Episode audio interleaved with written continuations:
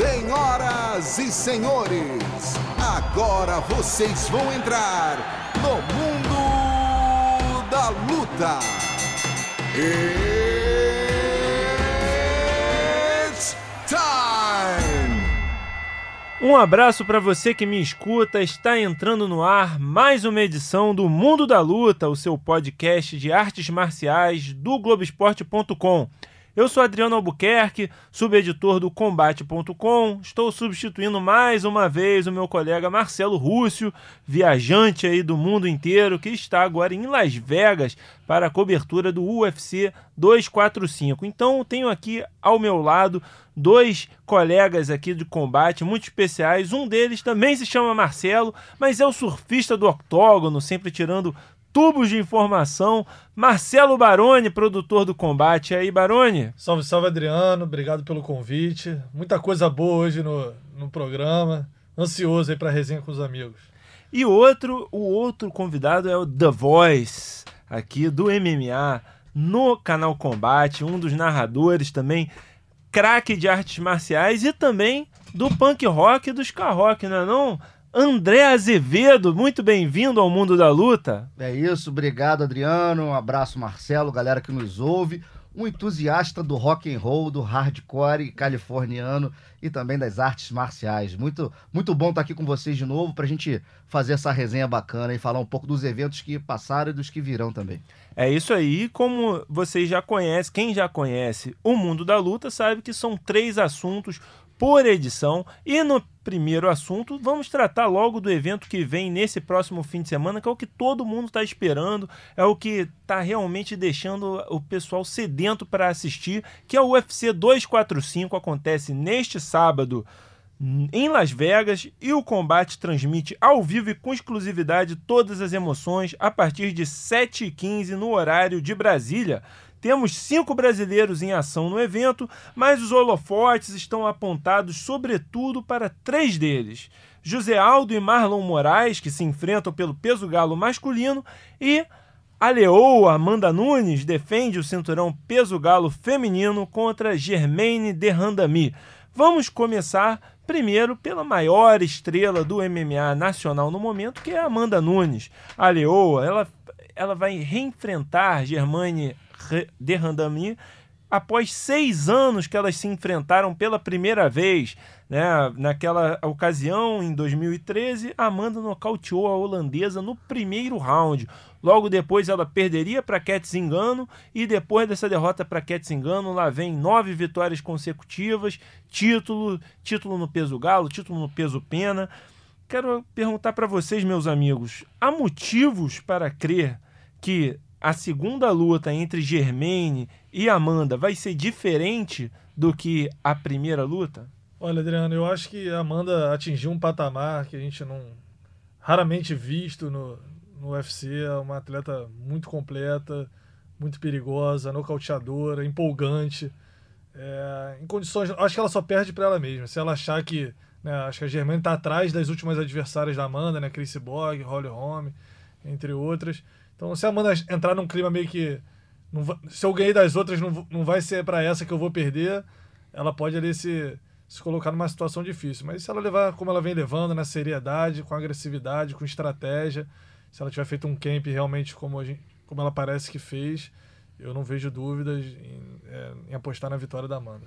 É, eu concordo com, com o Baroni. Em condições normais de temperatura e pressão, se você colocar a Amanda contra a Germaine 10 vezes, nas 10 vezes eu acredito que a Amanda vença a Germaine, seja lutando no solo, seja em pé, nocauteando. Mas, apesar de todo esse favoritismo, talvez a Amanda seja a maior favorita da noite. Vocês podem falar um pouco melhor disso, estão mais por dentro desse assunto que eu. É, a gente não pode tirar a Germaine de Randami para carne assada, não é carta fora do baralho é muito boa no kickboxing, tem diversos títulos no chão. Faz aquele jiu-jitsu defensivo ali para ficar em pé. Mas assim, é uma menina que vai estar tá lutando. A Amanda lutou com ela na categoria de baixo, nos 61 quilos. Não, mas a luta é nos 61 quilos. Agora, essa vai. Mas é curioso você mencionar isso, André, porque justamente foi inclusive um tópico, né, que foi perguntado na coletiva de imprensa se a por que, que essa luta não está sendo no peso pena. Pois e é. a Germaine escolheu lutar no peso galo, ela não tem interesse em lutar no peso pena mais. Ela acha que ela rende melhor no peso galo, mas a Amanda queria defender esse- o cinturão do peso pena contra a Germaine. Po- possi- possivelmente a Germaine escolheu isso porque ela sabe que para Amanda bater o peso galo, a Amanda se desgasta bastante. É. E a Germaine deve bater o peso com mais tranquilidade. Eu acredito que isso, isso É um tenha passado ponto, pela né? cabeça Sem dela. dúvida, é um Então, ponto. assim, é mais um ingrediente, então, pra, pra gente. Assim, Amanda favoritíssima. Óbvio.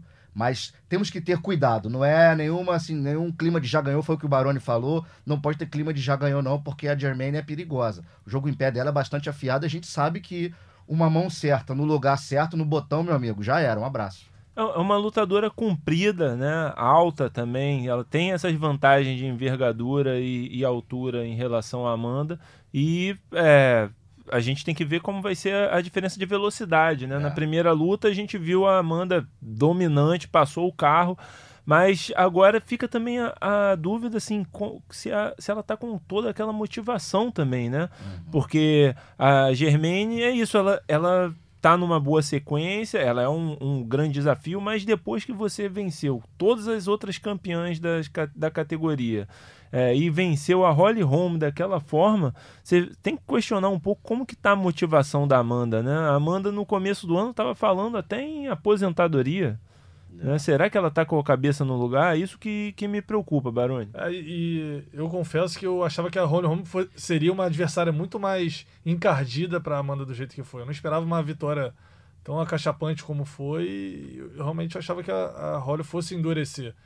Já a Germaine é aquela, é aquela coisa que a gente vem falando. A Amanda é muito favorita, mas não pode ter oba-oba. Achar que ah, eu já ganhei da Honda, já ganhei da, da Misha, já ganhei da Holly Holm, já ganhei de todo mundo, da, da Cyborg, que era a maior de todos os tempos, né? Não perdia há uma década, então ela tem que levar na seriedade ali, porque o, o desafio é grande, mas é o que o André falou, de 10 lutas, a Amanda vai ganhar praticamente todas.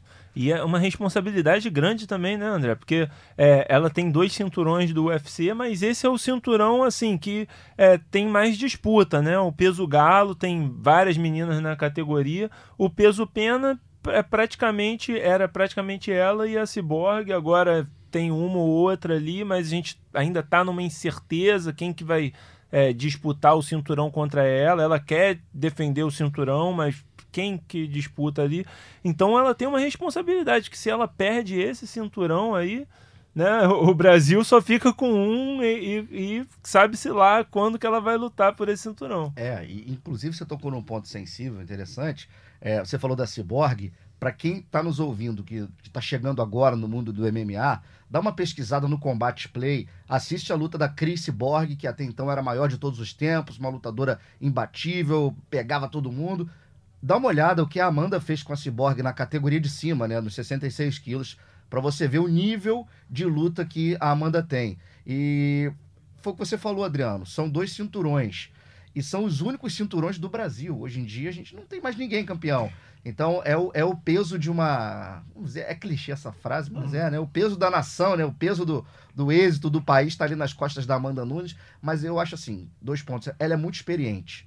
Tá? Não está chegando agora, ela já é campeã há um bom tempo, tem muita experiência dentro do octógono e ela já vive uma realidade diferente há muito tempo porque ela mora lá nos Estados Unidos. Então, assim, claro que é brasileira, brasileira, luta pelo Brasil e ama o país, representa o nosso país, mas ela tá um, tá um pouco descolada dessa realidade. Ela não tá aqui todo dia, as pessoas estão na rua, Amanda, estamos contando contigo, batendo nas costas dela cada vez que ela passa na rua, para num posto de gasolina. Então, tudo isso pesa. É um Verdade. fator psicológico que a gente tem que colocar na equação. Então, claro que vai pesar. São dois cinturões, os únicos cinturões brasileiros são da Amanda. Vai botar um jogo é, nesse sábado, agora no UFC 245. Mas eu acho que ela tira de letra esse, esse fator, o fator casa, né? O fator perda de cinturão, de, de nação. Eu acho que ela tá escolada, eu acho que isso não vai ser problema para ela, não. O grande lance é não, não menosprezar a Germania, aí sim. É isso, concordo. Concordo com os amigos. Agora, quem pode chegar a uma disputa de cinturão, né, e de repente trazer mais um cinturão para o Brasil são os dois brasileiros que se enfrentam no card principal, José Aldo e Marlon Moraes. É talvez a luta mais interessante para o público brasileiro. Agora, galera, né, a gente tem aqui um grande fator que paira sobre essa luta, que é o primeiro corte de peso do José Aldo para o peso galo, né, e que vem preocupando muita gente. Você, é, as fotos que surgiram na internet, que vazaram do camp dele, né, têm sido muito comentadas pelo público, achando que ele está muito, é, tá muito abatido, né, que não tem condição, pode que isso pode prejudicá-lo a, a luta, mas a gente não é expert nisso, né? Nenhum de nós é expert em corte de peso ou sabe como que ele está se sentindo. É, eliminando o corte de peso como fator, vamos dizer que os dois estão lutando em condições iguais, André. Quem que seria o favorito nessa luta? E quais as chaves para cada um dos dois nesse confronto? Olha, são dois ases, principalmente da trocação. São dois grandes lutadores. Eu acho que tecnicamente eles são equivalentes, tá? Tecnicamente equivalentes. A gente tem que analisar de duas formas. Uma assim, o, o Marlon, ele já está mais adaptado ao peso galo. Ele sempre lutou nessa categoria de peso. Então, com certeza, já, já se sente confiante, confortável, já sabe a dieta dele, onde ele tem que apertar, quando que ele vai começar a desidratar para bater o peso, quanto ele recupera. Ele já sabe tudo antes de entrar no octógono, como é que funciona aquela categoria. Pro Aldo, é a primeira vez. Ele não sabe como ele vai estar, como vai ser a recuperação de peso. Ele nunca lutou nos 61 quilos. Por outro lado, você está falando em condições iguais ali de recuperação é, de peso é, e tudo. Vamos esquecer esse, esse, esse, Esse- questão esse- do calor, esse senão. do peso. é. Beleza. Ele vai ser um homem maior naquele dia, no sábado, por lutar na categoria de cima. Eu acho que ele vai estar mais forte, se recuperar o peso bem e tudo e tal. Eu acho que ele vai ser um cara maior, tem mais tarimba, tem mais peso, mais nome, sabe? Então, assim, não é qualquer um que entra no octógono, olha pro Aldo ele de cabeça baixa ali, quando ele levanta a cabeça, que olha dentro dos seus olhos ali, não é qualquer um que vai matar no peito e falar assim, tô em casa, vou trocar de igual para igual. Não, não tô dizendo que esse é o caso do Marlon, tá? O Marlon, grande lutador, campeão internacional, mas assim, é o José Aldo. A gente tem que respeitar, sabe? Quando o Marlon começou ali a trajetória, o Aldo, pô, já tava lá no EC, já tava brilhando. Então, eu vejo o Aldo como, como favorito para essa luta. E, falando do corte de peso, eu vejo diferente do que a galera tem comentado. Muita gente fala nas redes sociais de, ah, tá abatido e tal. Pô, vamos lá. O cara vai lutar de 61, certo?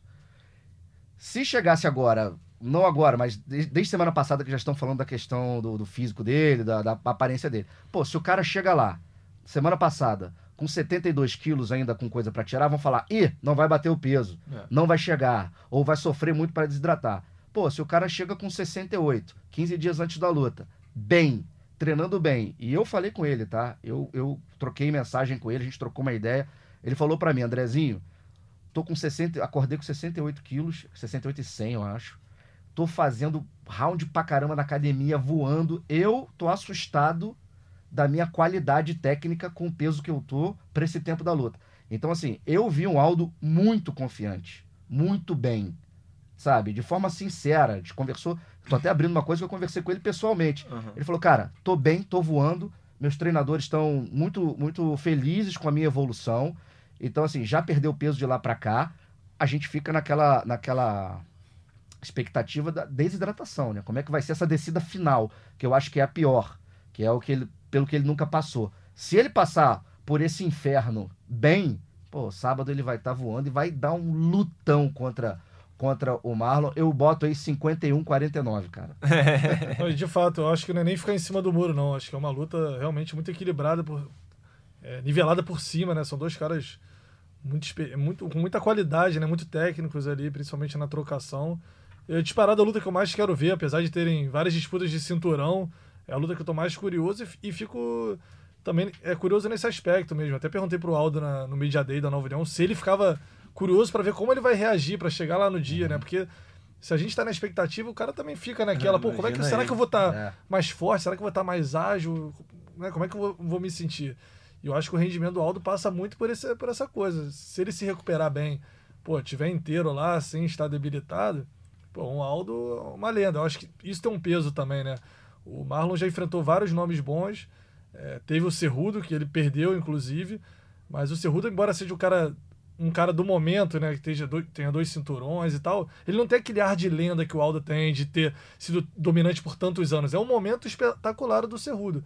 Mas o Aldo é aquele cara que você viu atropelando gente durante muitos anos, né? Então tem um impacto nisso de de estar tá diante de um cara que você fala, pô, eu vi esse cara lutar, esse cara aí você fica com mais medo de, de, se arriscar, porque você sabe que. Essa aura, essa aura é muito curiosa, né? Porque a gente viu isso muito com o Anderson, até com o Renan Barão, né? uhum. né? Os caras que. É, os adversários respeitam muito, porque ficam com medo do cara tirar o negócio da cartola. É, John Jones, são pessoas né? diferentes, exatamente. É. Tem esse, esse fator, né? É, e a gente esquece muitas vezes, pensa na luta, em Sole, trancou a porta, os caras treinaram, fizeram o camp, vão lá sair na porrada. Cara, psicológico se você se bobear, o psicológico é um percentual maior do que a, a sua valência técnica, Sim. o tanto que você se preparou, porque não adianta, você pode estar no shape voando tecnicamente bem. Se a tua cabeça tá ruim, meu amigo, um abraço, vai tudo por água abaixo. A gente esquece de analisar esses pontos, isso que o Baroni tocou, é muito sensível, tem toda uma aura, tem todo um lastro que não adianta, você carrega, é emoção, nós somos humanos. Então o cara vai bater o olho e falar, cacete, vi esse cara batendo em fulano, fulano, fulano, fulano e hoje estou aqui dentro com ele. Não tem jeito, não dá para não, não dá para não tremer assim, Sim. pensar nem um pouquinho nisso. Por mais que o Marlon seja um gigante, um grande lutador. E acho que o grande aliado do Marlon é o que o André falou. Cara, ele tá na situação dele, né? Ele tá com a rotinazinha dele, ele sabe como ele vai reagir, ele vai acordar do mesmo jeito, vai comer o negócio do mesmo jeito, vai desidratar tal hora, vai pesar tal hora. Tipo, tá tudo no script, entendeu? Ele já tá dominado. Ele faz aquilo sempre e vai ser mais uma vez que ele vai fazer na categoria dele. O Aldo é que a gente não sabe como é que vai reagir. Agora, e essa questão mental, é, você tem que pensar também como que tá a cabeça do Marlon depois de ter perdido da é, forma que perdeu, né? Exatamente. Porque era uma luta que ele estava vencendo, que ele era tido como favorito e do nada o, a, a maré virou de uma forma incrível e ele e, mas o que eu gosto é que ele pediu a luta com o Aldo, né? Sim. Quando o Aldo de, é, falou vou descer para enfrentar o Cerrudo, ele entrou no meio e falou eu quero essa luta. Ninguém mais apareceu para pedir essa luta. O Faber, por exemplo, tá correndo essa luta aí, poderia estar, é. tá, né? Porque ele, ele voltou justamente também de olho no Cerrudo e tal, e aí o Aldo apareceu, o Faber ficou Mas pianinho. se eu fosse o Faber, eu corria também, não é. corria não. Mas não é? Foi, foi, esperto, né? Mas não é? Mas, mas assim, tem vários nomes nessa categoria ali aptos para lutar por um cinturão, o Aljamain Sterling, o Petrian, que é o cara que vai enfrentar o Faber, e nenhum deles falou, Aldo, quero você. Quem falou foi o Marlon. Então, é, eu confio que ele está com a cabeça boa por isso, mas a gente tem que se perguntar também que influência aquele resultado pode ter nessa luta aí também, né? É, e o mesmo vale pro Aldo, né? Que perdeu uma pro Volkanovski dentro de e casa. E que falou abertamente que a luta foi uma M, né? Foi. Então você vê assim, o cara tá mordido. Sim. O cara tá com fome. Ele tá descendo de categoria.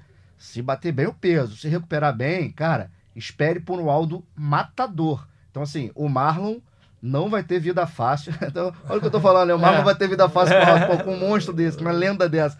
Mas, assim, é, espere o José Aldo com, com, com, flashes de José Aldo dos melhores tempos, porque eu acho que ele vai vir rasgando, amigo. E ele ficou realmente. Fala, desculpa. Não, ele vai. Ele, ele ficou foi, mordido. Ele né? ficou realmente incomodado, porque lá na entrevista a gente falava desse, desse assunto do Volkanovski. Porque ficou aquela, ficou aquela sensação. Se o cara te nocauteia, ele acertou uma bomba, você desligou, acabou o mérito do é. cara. Agora você tem três rounds, 15 minutos, em intervalo, casa. ouvindo, torcida tal. Né, o teu treinador dando as instruções, dando o caminho das pedras. E você em 15 minutos não fazer nada. É, é muito frustrante, né? Pra um ah. cara desse, desse. um histórico de nocaute, de lutas empolgantes. Claro, aí a gente volta para aquela questão do mental, né? A cabeça dele, ele falou, cara, minha cabeça não tava ali nada deu certo. É. Às vezes a gente, os lutadores falam isso e a gente meio que passa por cima, passa batido e não dá muita importância. Mas, bicho, o mental é tudo. O mental é tudo. Então, assim, com a cabeça no lugar, pronto para a luta, preparado, essa, essa categoria, para mim, o José Aldo vai fazer uma fumaça, assim, absurda. Tem tudo para chegar lá e tomar o cinturão, hein? Olha, vamos ver então, vamos ver que, que acontece nessa grande luta que estamos todos muito ansiosos para assistir nesse sábado. Mas temos mais duas brasileiras em ação também no UFC 245 no card preliminar. Kathleen Vieira e Vivi Araújo têm confrontos decisivos que podem levá-las à disputa do cinturão nas suas categorias. Quais as chaves para as suas vitórias e qual que tem a parada mais dura? A Kathleen, que enfrenta a Irene Aldana no peso galo, ou a Vivi Araújo, que enfrenta a Jéssica Ai no peso mosca? Eu acho que a Kathleen tem o desafio mais duro, tá vindo de lesão, tá um tempo parada, invicta, né? Tanto a Kathleen quanto a Vivi são invictas. Eu acho que a Kathleen tem uma parada mais dura porque a Aldana vem num bom ritmo de luta, é bastante alta, é longilínea, tem um boxe muito alinhado, tem um boxe muito bom. Eu sou fã do boxe da Irene Aldana, então eu acho que a Kathleen não vai ter é, vida fácil e acredito que eu concordo contigo. Vencendo a Aldana, ela vai pegar o microfone e vai desafiar a Amanda, que luta na mesma noite, né? Logo Sim. depois dela, né? Na, mais pra Oportunidade frente. melhor não há. Não há, exatamente. É a segunda colocada do ranking. E no caso da Vivi, que é a quinta colocada do ranking, vai pegar uma Jéssica aí, que é a segunda dessa divisão peso mosca. Eu acho a Vivi uma grande lutadora. Eu acho que tem um futuro brilhante pela frente se continuar essa pegada. Tá na categoria certa, que ela lutava na de baixo. Eu acho que de mosca ela rende melhor. Ela entendeu e percebeu isso também e tá lá firme e forte. Mas eu acho que para ela disputar o cinturão precisa de mais uma luta. E, inclusive, ela mesma falou isso, deu entrevista, falou: olha, eu me sentiria mais segura vencendo a AI, pegar mais uma luta para daí sim disputar o, o cinturão da categoria. Até porque já tem luta casada para essa categoria de 8 de fevereiro, né? É, A Shevchenko enfrenta a, a Tio Cage em, em Houston, se não me engano. isso. Então eu acho que para Vivi, essa e mais uma, aí sim eu acho que ela vai estar pronta para uma disputa de cinturão. Eu acho que pode ser até bom, né, pra Vivi, né? Pra ela ganhar um pouquinho mais de cancha, enfim. É, é uma atleta que entrou de supetão, né, no, no UFC Rio, né? Isso. UFC Rio.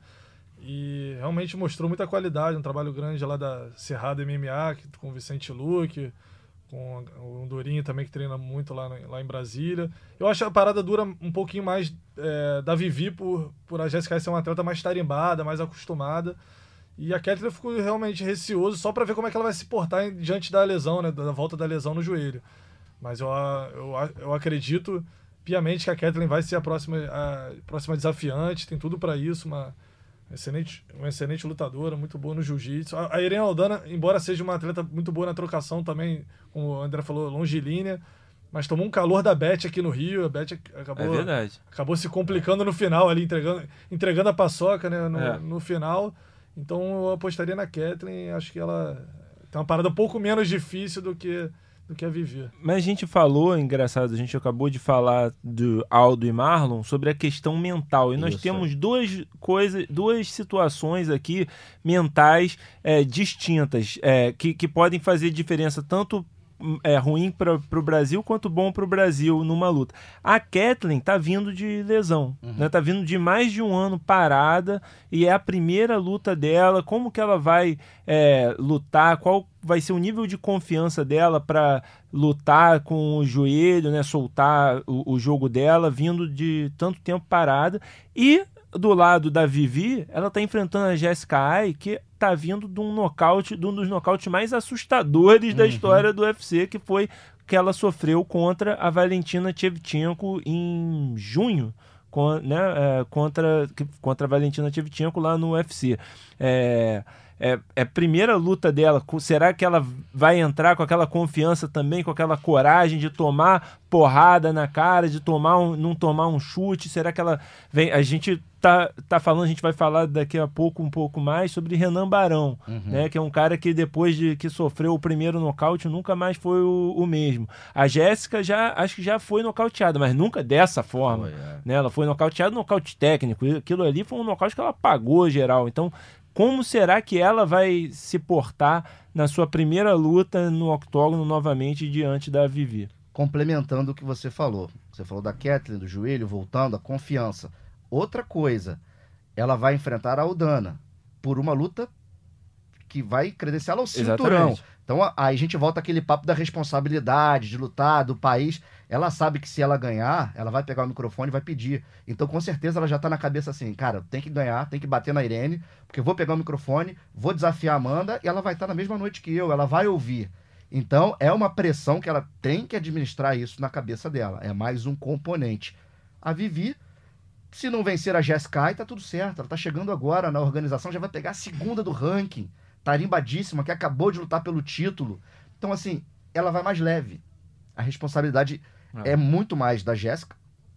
E no caso da luta da Kathleen, é muito mais da Kathleen. Então são questões é, mentais distintas. Né? É, a Kathleen passou por um problema muito sério no joelho, né? Realmente até tem que ser muito treino, um processo, é, como o André falou, trabalhar o lado psicológico profissionalmente, né? Não é ter um motivador ali do lado, não, vamos guerreira. É o trabalho psicológico mesmo, psicólogo esportivo para ela poder readquirir a confiança, enfim, trabalhar, né? É muita pressão, é muita coisa em cima.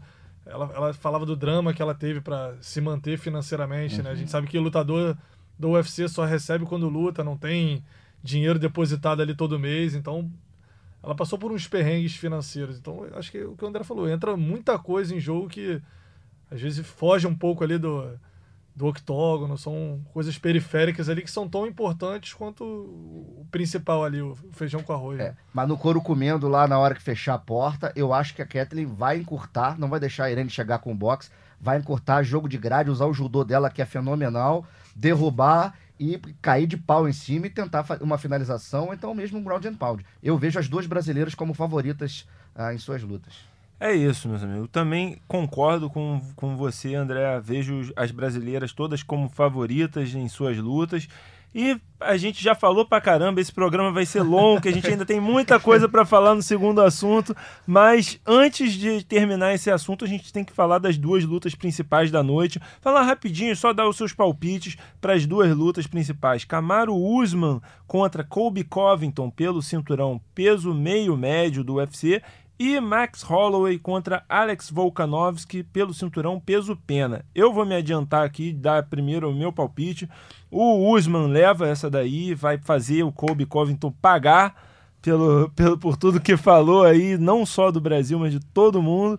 E acho que o Volkanovski vai dar muito trabalho pro Holloway, vai dar muito mais trabalho do que o Frank Edgar deu, mas vejo o Max Holloway triunfando ao final da noite. Eu endosso a opinião do Adriano. Vou de Camaro Usman e Max Holloway. Acho que vão ser os dois grandes ali da noite. Sigo vocês dois, eu vou de Camaru e Max Holloway, ambos por decisão. Acho que a gente vai ter duas lutas de 25 minutos. Só uma curiosidade interessante, na luta entre Camaru e Covington, a gente fica torcendo contra o Covington por ser um falastrão e tudo, mas olha que bacana. Ambos têm 16 lutas, 15 vitórias e apenas uma derrota. Os dois, números iguais. Os dois conquistaram 8 de seus 15 triunfos na decisão. Então são muitas coincidências. A gente não pode confundir o Covington, que é um, um, um fanfarrão um idiota, falando, né? Mas dentro do octógono ele entrega. Não, é A diferença é que o Camaru tem, tem 10 centímetros a mais na envergadura, isso pode fazer a diferença e eu, eu tô com o Camaru.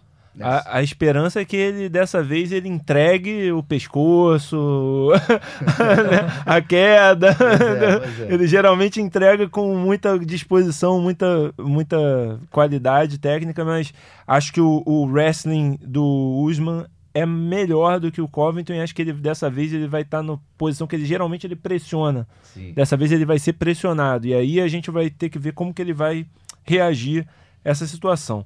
Gente, passada a régua no primeiro assunto do UFC 245, vamos falar do último evento do UFC que aconteceu no último sábado, o UFC Washington, na capital dos Estados Unidos. Teve grandes performances e muita polêmica. Mas vamos começar falando da luta principal, que foi uma grande performance, né? É, onde o surinamês Jairzinho Rosenstruck, o furacão do octógono, provou a grande fase e garantiu sua quarta vitória no UFC com um nocaute no apagar das luzes. Faltando 5 segundos, 6 segundos, depende ali de, de, de- do timekeeper do eu, eu UFC. escrevi né? 4 segundos, hein?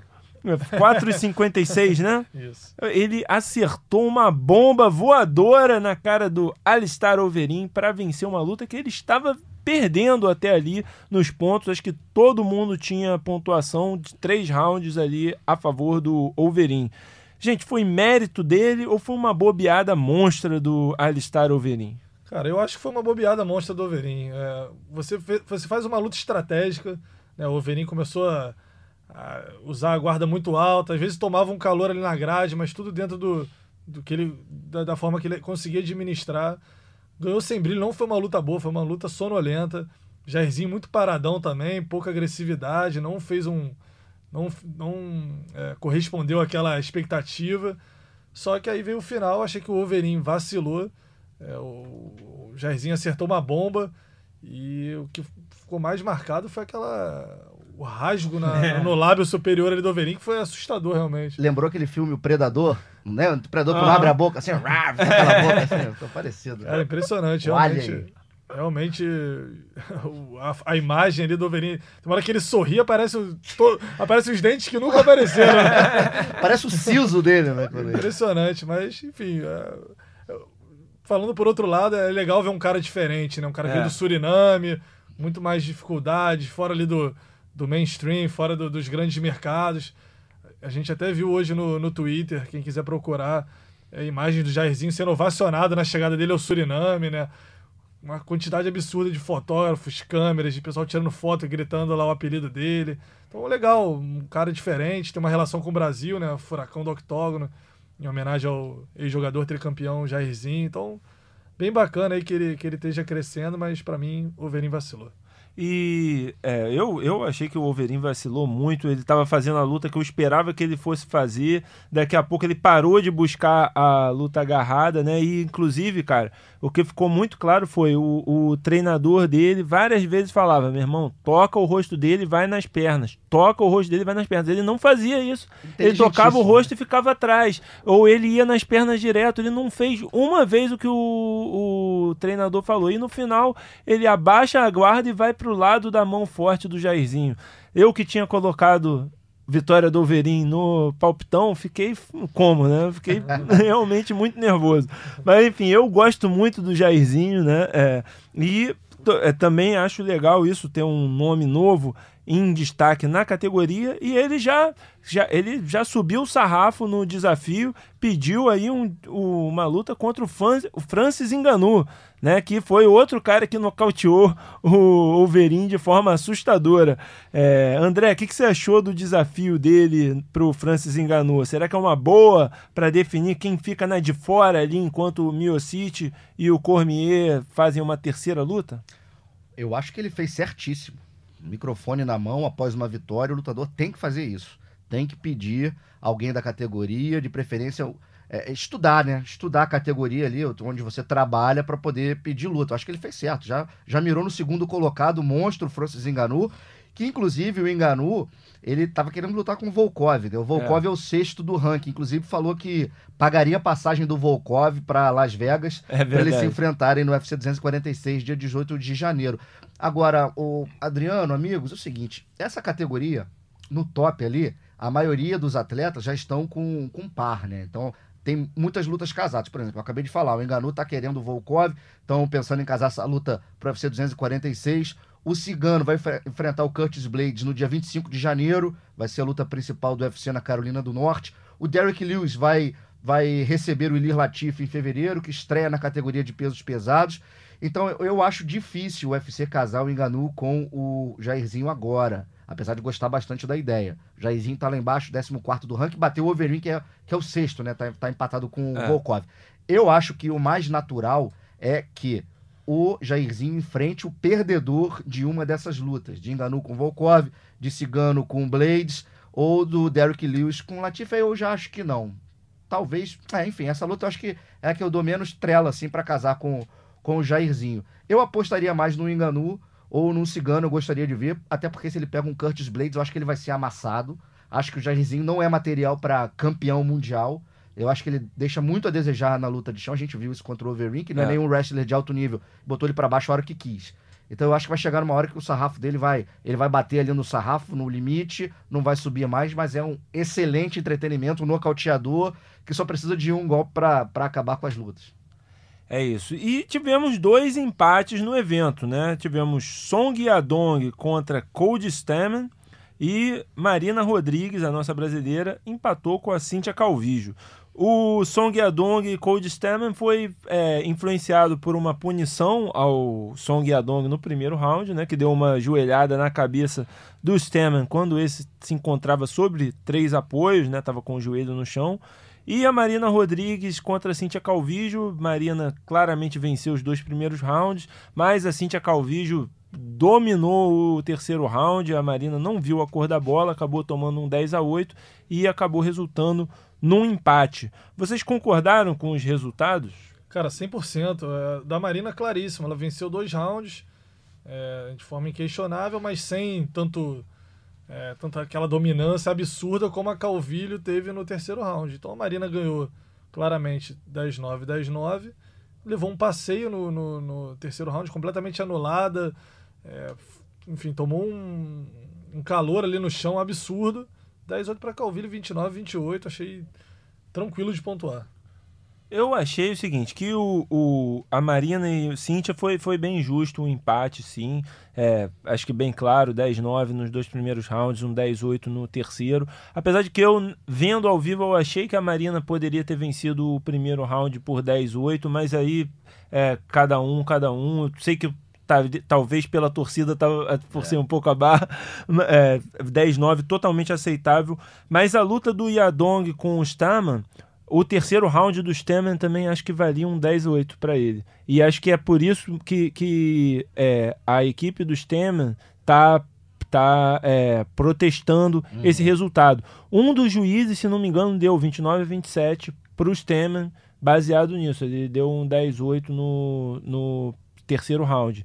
É, então eu, eu acho que cai um pouco naquilo que a gente conversou aqui com o Guilherme Bravo, com o Osiris Maia, né, o pessoal da CAB, sobre o, a, as novas diretrizes quanto à pontuação. Achei que os juízes da luta do Song Yadong e Cold Stammen foram é, conservadores demais e acabaram custando uma vitória para o Stammen. Que ficou chateadíssimo, né? Eu assisti uma, uma entrevista dele no, no site gringo, né? O uhum. MMA Junkie, né? A gente tem que dar o crédito aqui. E ele estava muito chateado, porque é o seguinte: ele falou, eu fui roubado, né? Foram as palavras dele. O UFC não tem culpa, o UFC não julga, mas eu fui roubado e me tiraram a vitória, mas não só a vitória, me tiraram o cheque com o bônus da vitória. Ele falou, poxa, eu cheguei. Na, isso palavras dele, né? Eu cheguei, eu venci um dos prospectos dessa divisão, um astro da China, um cara que está chegando, pegando todo mundo. Ele achou que venceu, eu concordo com ele, concordo contigo. Eu daria essa luta pro Steman, que tava chateado com toda a razão, né? Você tira, pô, você tá contando com a vitória ali, de ganhar o bônus e tudo, de repente você vence e aquilo é tirado de você, é complicado, cara. Mas assim, ossos do ofício faz parte. Se você não quer deixar nas mãos dos juízes, cara, vai lá e vai para finalizar, nocauteia, porque tá sujeito a isso, né? Acontece. É, a gente vai cada vez mais ver empates mesmo. A gente está passando uma flexibilização da, é. das pontuações. Teve uma luta que agora me, me falta o nome ali no card preliminar, que foi um passeio tão grande que a dúvida era se era 10-7 ou 10-8. Então a gente está começando a viver um momento de flexibilização ali da, da, da, das, das, pontuações. E rounds como é, lutas como essa de 2-10-9 e 1-10-8 vão ser cada vez mais corriqueiras. Então a gente vai ver é, empates com mais é, frequência e que talvez também façam os atletas se mexerem mais, né? Porque não vão ficar naquela de 10 a 9 sempre. Vão saber que, ó, se isso aqui for um passeio, eu vou ter que correr atrás depois, porque não vai ser aquela pontuação engessada como a gente se acostumou a, a pontuar de alguma, de alguma forma. Foi, acho que a luta do Billy Quarantillo. Billy, isso, né? isso mesmo. Billy Quarantillo contra o Jacob Kilburn no primeiro round. Ele passou o carro no Kilburn e poderia ter sido dado um 10 a 7 ali e ele acabou finalizando a luta no segundo round. Agora, a maior polêmica que eu acho que teve no, no card talvez tenha sido na luta dos pesos pesados ali, Stefan Struve contra Ben Rothwell. O Ben Rothwell acertou ali nos Países Baixos do Stefan Struve duas vezes, duas bicudas ali. E é, na segunda, né, no primeiro, o Stefan Struve teve, usou os cinco minutos inteiros ali para se recuperar. Mas na segunda, eu, ele sentou ali, veio o árbitro Dan Miralhota e falou para ele, ó, que é, só falta um minuto para o round terminar, você provavelmente está ganhando, mas se você terminar agora, vai virar um no contest, não, você não ganha a luta, é, então é, você tem que continuar se você quiser vencer a luta. É, e também a torcida, né, que ficava vaiando ele toda vez. Foi engraçado na primeira vez, né, que ele levantava, aí a galera, é, aí ele abaixava a cabeça e vaiavam. Parecia uma falta de empatia com o que estava acontecendo, porque, assim, por mais que você ache que pegou de raspão ou não pegou em cheio, primeiro que você não tem como saber como o cara tá sentindo. No você sofá, no ar-condicionado, é mole, né? É mole, você não tem. E segundo, meu irmão, pode ter pegado de raspão que seja, mas Tu viu o tamanho daquele cara do Ben Rothschild, da Tamanho do perna pé. do. do... Tamanho do Porra, pé meu irmão. Ali pode. Sapato 47, Meu irmão, né? se, ele, se ele pega a, a centímetros, nem pega, só o vento já te machuca, meu irmão. Entendeu? É, então, tipo, o que, que vocês acharam da postura? E vocês acham que ele agiu certo, o, o Miralhota?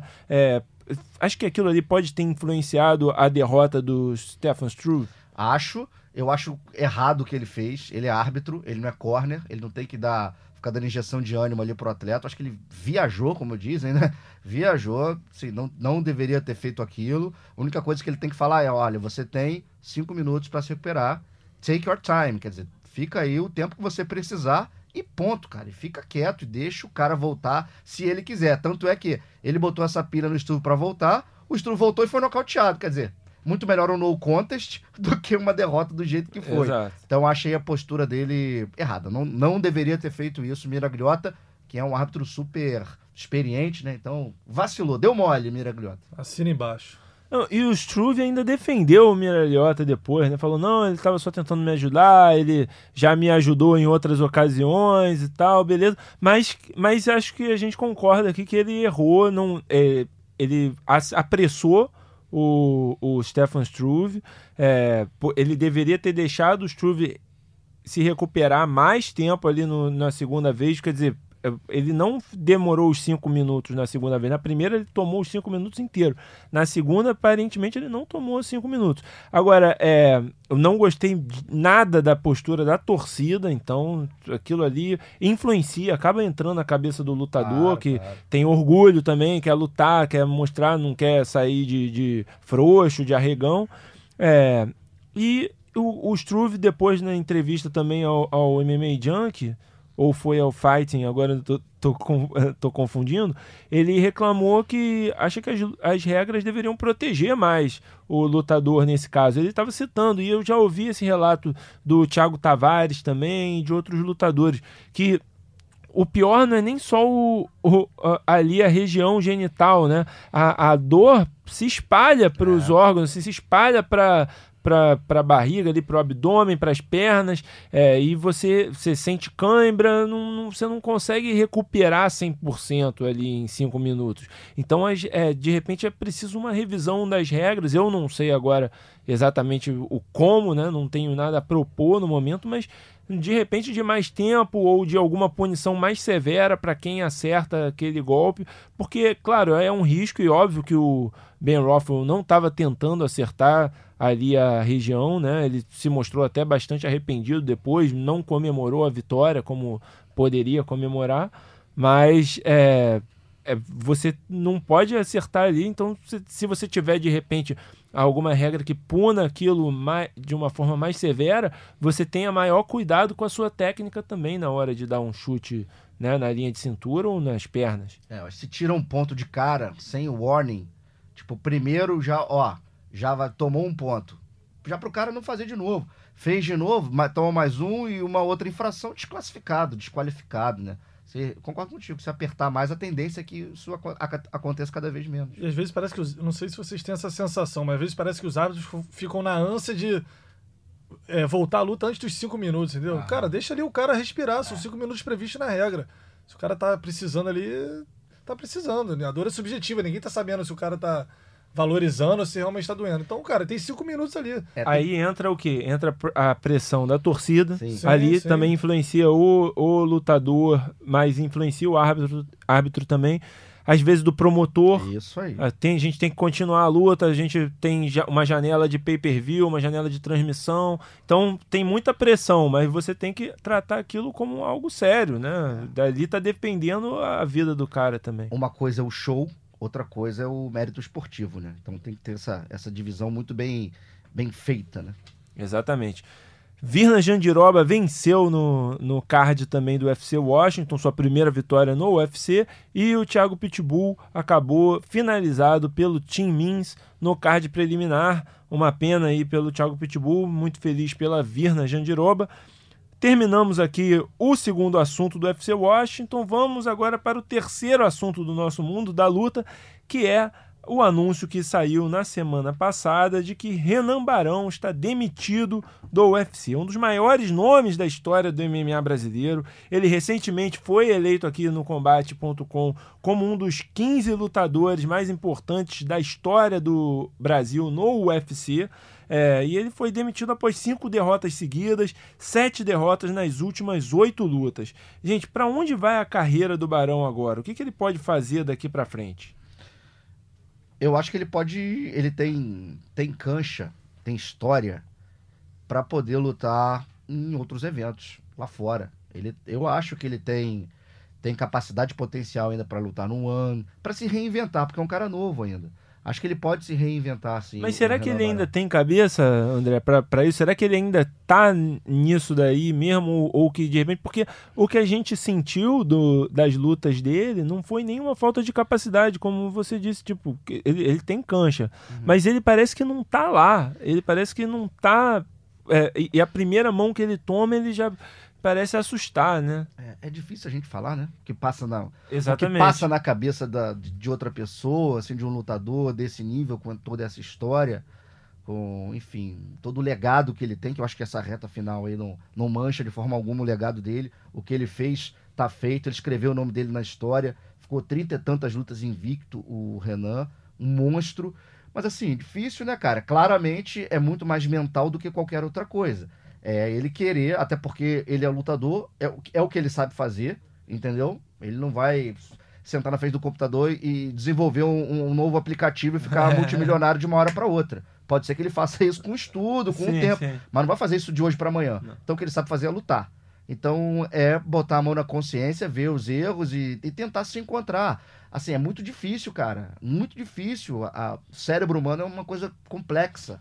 Então, potencial eu acho que ele tem. E torcida não falta. Minha nunca vai faltar. Porque Com eu acho ele certeza. um monstro e eu, eu gostaria muito de ver o Renan dando a volta por cima em outro evento, porque capacidade ele tem de sobra. Acredito que, tem- que- acredito que ele tenha vaga também em vários eventos pelo mundo. Aí a gente tem muito evento na Rússia, tem o NFC, são eventos que pagam bem, muitas vezes. No caso do Renan Barão, já nem sei porque ele talvez tivesse um contrato bom com o UFC, é, no resquício ali dele ter sido ex-campeão e tal, mas são eventos que pagam bem, acho que ele tem, tem capacidade também. Uma, uma dúvida que eu tenho, assim, que eu também não sei se a gente vai conseguir responder, assim, o quanto ele leva um trabalho mental a sério, sabe? Porque às vezes fala, ah, porque eu tô fazendo acompanhamento. Esses caras realmente acreditam naquilo, levam a sério, entendem que aquilo é importante. Porque muitas vezes a gente. Já entrev- Eu já entrevistei alguns lutadores, que eu não, não vou citar o nome, mas assim, são caras que estão há anos no UFC, que você fala, pô, cara, e o lado mental? Ah, cara, é. Lado mental é negócio de terapia pra maluco, entendeu? Aqueles conceitos Sim. antigos, Ultrapassados, antiquados, né? ultrapassados. Enfim, Ah, depressão é, é problema, é doença de rico, entendeu? Coisas assim desse tipo. Então, às vezes, me causa uma dúvida do quanto esses caras levam a sério um trabalho é, psicológico, enfim. Eu acho que o Renan Barão tem condições também. É, mas, enfim, o UFC, o sarrafo é mais alto, a gente tem que levar em conta. E, de fato, é- há um problema ali de confiança, né? E deve ser difícil mesmo. Eu fico imaginando eu, que ganhei de todo mundo que, pô, né, tirava, tirava todo mundo pra nada, finalizava, nocauteava, ganhava por Você, pontos. Baroni? Eu não, né? Renan UFC? Barão. foi, qual evento, foi qual evento que eu não me lembro? eu, eu- eu tô invicto, eu tô invicto, né? Tô invicto. Tô invicto, eu não perdi. E aí, de repente, você começa a perder pros caras, ah, vem um estreante e você perde. Vem um cara com três derrotas e tu perde também. Você, né, eu acho que rola um questionamento assim, será que eu perdi meu queixo? Será que eu não sirvo mais? Será que chegou a hora de aposentar, né? Acho que devem ser muitas dúvidas pairando ali na É, cabeça. e, e assim, bem amparado ele tá, né? O cara tá com Parrompinha, tá com Conan, tá com só fera lá na American Top Team. E sabe? antes disso também com. Também com o Dedé. Dedé, depois com. É, é, Nakimura, O né? Jair, né? O Jair Lourenço. Lourenço. Então, ou seja, ele sempre teve bem, bem assessorado. né? Mas, mas aí ele foi pra ATT e não conseguiu vencer nenhuma luta como o lutador da América Top Team. Foi. Qual é a explicação? Porque esse material humano lá tem, se estão os melhores treinadores. Talvez seja o lado da confiança mesmo, o lado mental. Total. O, o, é uma brincadeira, né? Mas me lembra aquele o, o jogo, né? O Mortal Kombat, que tinha o Shang Tsung, que ele sugava a alma do- dos adversários e tudo. Cara, depois do TJ ali, o Renan não foi sombra do lutador que, Não que foi ele havia mesmo. sido, né? Não foi mesmo. E é, o UFC, né, teoricamente você não recebe lutas fáceis, né? Você está sempre pegando caras que são do- da li- elite do MMA mundial. Mas mesmo dentro dessa elite, o UFC deu alguns lutadores ali para ele que não estavam exatamente no, no topo ali do, né, do, da divisão. Já não eram, ele não estava mais lutando mais contra top 10, top 15. Ele pegou que Luke Sanders, né, e Andre Sanders, Ewell, que era Ewell. estreante, e mesmo assim contra esses caras ele não conseguiu vencer. Então eu fico pensando se ele vai para um One ou para um Bellator ou até um KSW, se essas se essas eh, organizações vão dar para ele um cara que tipo vence esse cara. Vamos dar uma, uma carninha É assada. uma né? carne assada, né? Um, um cara, não, vence esse cara aqui pra você recuperar a confiança. Ou se ele precisaria, de repente, voltar, que é, algumas pessoas falam que era, né, fazem com maldade, falam com maldade, mas eu acho que seria uma opção interessante, sim, voltar pra, pra base dele, pro chutor aqui e pegar um ou outro cara aqui do circuito nacional que talvez tenha um, esteja ainda querendo fazer seu nome, mas que ainda não tá ali, de repente ele poderia ganhar mais assim, entendeu? Poderia. E se ele perde? Aí acabou, Entendeu? é, claro. complicado, cara. Aí- mas aí você tem, você tem a, a prova dos nomes de que, cara, se você tá perdendo aqui nesse nível. Pô, mas aí é complicado, Adriano. Sim, claro que é o complicado. que, que- o que, que o cara não é desse- simples. É, não, nem Por isso que a pouco. gente tá discutindo É, aqui. Exatamente. Porque você imagina se ele perde numa situação dessa, eu não tô desmerecendo de forma alguma o Chotô nem os lutadores brasileiros. Mas você imagina, ele luta aqui no Chotô, Brasil inteiro, canal combate, ele já com esse peso, perde uma luta. O que vai ser do, do ser humano, do cara, do Renan? O que, que vai acontecer? O cara pode desmoronar e nunca mais conseguir se reerguer, nunca mais pisar no, no octógono. É diferente se você bota ele pra lutar com, sei lá, cara, com um coreano lá no, no One UFC, num evento menor, tá longe. Uhum. Entendeu? Tá longe. É, é- eu acho que a pressão é um pouco diferente. Perdeu para um gringo, você não conhece muito do gringo, e tá tudo bem. E, e- e lá ele continua, faz um contrato em dólar por lá. Eu acho que financeiramente. E Faz sentido.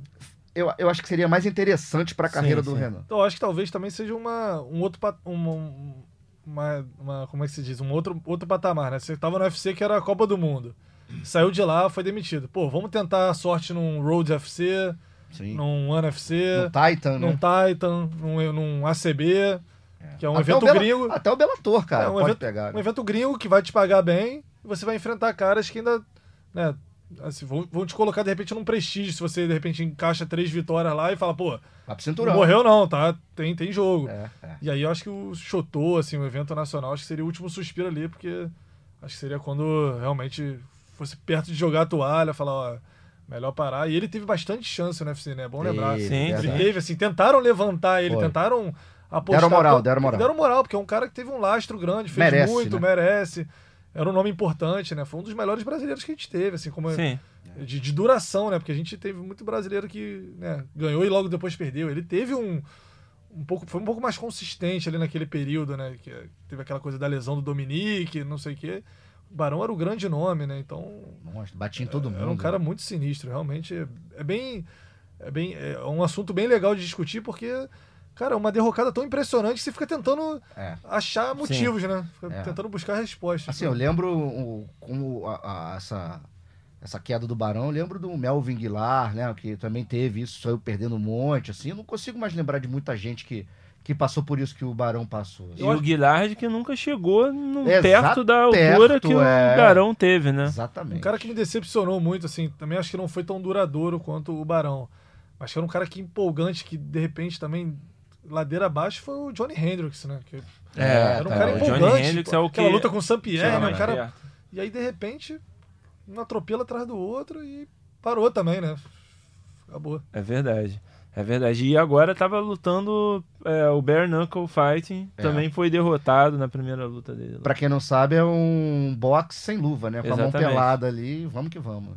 Pois é. Selvageria, assim, no, no Eu talo. espero que o Barão não vá pra esse. É, não, não. Renan Barão, não vá para o Bare Knuckle. É, Aí nossa, vira, nossa, aí vira Barão pedido. Knuckle, né? Tá, valeu, valeu, Barão. Tá bom. Então vamos. Essa é a Vou- senha embora, embora. para irmos para os destaques da semana do nosso mundo da luta. Vamos começar com o nocaute da semana, dois nocautes no UFC Washington é, para a nossa eleição aqui. Ou a bomba que Jairzinho Rosenstruck acertou no apagar das luzes contra Alistar Overeem, ou a que Mahmoud Muradov acertou no americano Trevor Smith logo na primeira luta do evento, um cruzadaço de direita que fez o Trevor até cuspir o protetor bucal. Barone, qual dos dois é o nocaute da Eu semana? vou no pequeno Jair, mas a do Muradov também foi bem sinistra, cara, porque o protetor bucal do Trevor Smith voa longe. É, eu fico também com o pombo sem asa do, do Jairzinho pra cima do Overeem. Foi um Superman Cross, né? Ele deu um Superman, mas é, vindo de trás, assim, foi, foi bonito. Jairzinho merece mesmo. O nocaute da semana. É, até pelo nível da luta, né? Era o nível sim, mais lá em cima, luta Pesos mais. pesados, né?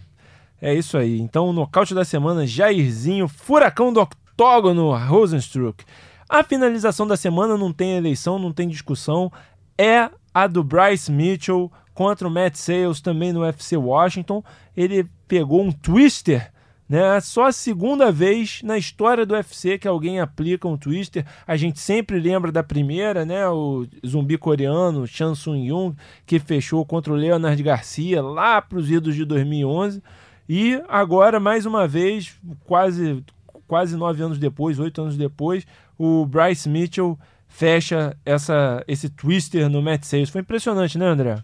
Pô, foi demais, né, cara? Aquilo ali a gente não vê, não vê todo dia, é raro, né? Então, um movimento de rara beleza tirou aquela finalização ali muito bem o Mitchell. E esse, menino é bom, cara. Eu gosto de, de vê-lo lutar. Ele é, ele é bom de briga, esse Mitchell. Tá invicto no MMA ainda o Bryce Mitchell, exceto pelo TUF, né? Mas o TUF não conta para o cartel ofi- oficial, então ele tá ainda com o recorde intacto.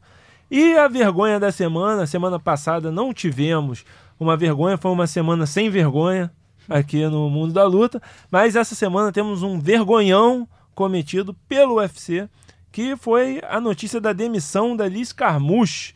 Né? Foi uma semana de é, demissões de nomes é, de muito impacto no UFC. Né? O Barão, que chegou a ser melhor do mundo, peso por peso, campeão do peso galo, e a Carmouche, que apesar de nunca ter sido campeã, disputou duas vezes o cinturão, né? um cinturão no peso galo e um cinturão no peso mosca.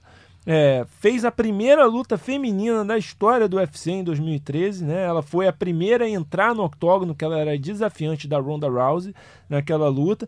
E também um, um outro fato interessante que ela foi a vencedora da primeira luta sancionada legalmente no estado de Nova York pelo UFC, né? Que venceu a Kathleen Chookagian naquele evento que, que teve o Conor McGregor ganhando o cinturão do, do pesos leves. Ela fez a primeira luta daquele evento e venceu a luta. Agora, demissão por demissão não é vergonha nenhuma. O problema é que a Alice Carmouche foi levada pelo UFC para fazer várias ações promocionais junto aos veteranos do Exército Americano. Quem não sabe, a Alice Carmouche é uma fuzileira naval, né? serviu na guerra do Iraque. Então foi levada para fazer ações promocionais e no meio daquilo tudo ela descobriu através dos empresários dela que ela tinha sido demitida do UFC. Então, como é que você chama a pessoa para fazer o- a sua promoção, né, a sua ação promocional e no meio daquilo ela é demitida? Dizem que o, o pessoal que estava por trás da ação promocional não sabia que ela havia sido demitida né, por parte dos matchmakers, que os matchmakers não sabiam que ela estava em Washington. Enfim, foi uma bola fora aí, né, Baroni? É uma bola fora, uma falta de consideração impressionante, né? Não é nem só pelo, pelo esse histórico, né? É uma falta de, de consideração com a pessoa, né? Com o profissional ali. Achei um, uma atitude muito lamentável, na verdade. É, ela é, é- é uma heroína nacional ali, uma herói nacional para os Estados Unidos, né? É, eles dão muita importância para o pessoal militar e, enfim, por isso fica aí o puxão de orelha no UFC que poderia ter lidado com isso melhor. E agora, então, com isso, a gente conclui mais uma edição do Mundo da Luta. A gente já está aí entrando quase uma hora de, de programa, então quero agradecer demais a presença dos meus colegas Marcelo Baroni e André Azevedo. André, você é, é a segunda vez que você está aqui no, no, Mundo da Luta ou a terceira? Nessa versão agora aqui, nessa nova temporada, segunda vez. Então, muito bem-vindo mais uma vez, foi muito bem. Espero que esteja presente mais vezes aqui ao nosso lado no podcast. Valeu, Adriano, obrigado. Um abraço a todo mundo. Um abraço aqui para o nosso lutador invicto 00, Renan Baroni, ou Marcelo Baroni. Casca grossíssima. Casca grossíssima. Valeu, galera. Um abraço, prazer e até a próxima. É isso, gente. Até a semana que vem com mais Mundo da Luta. Finalizado. Semana que vem tem mais Mundo da Luta.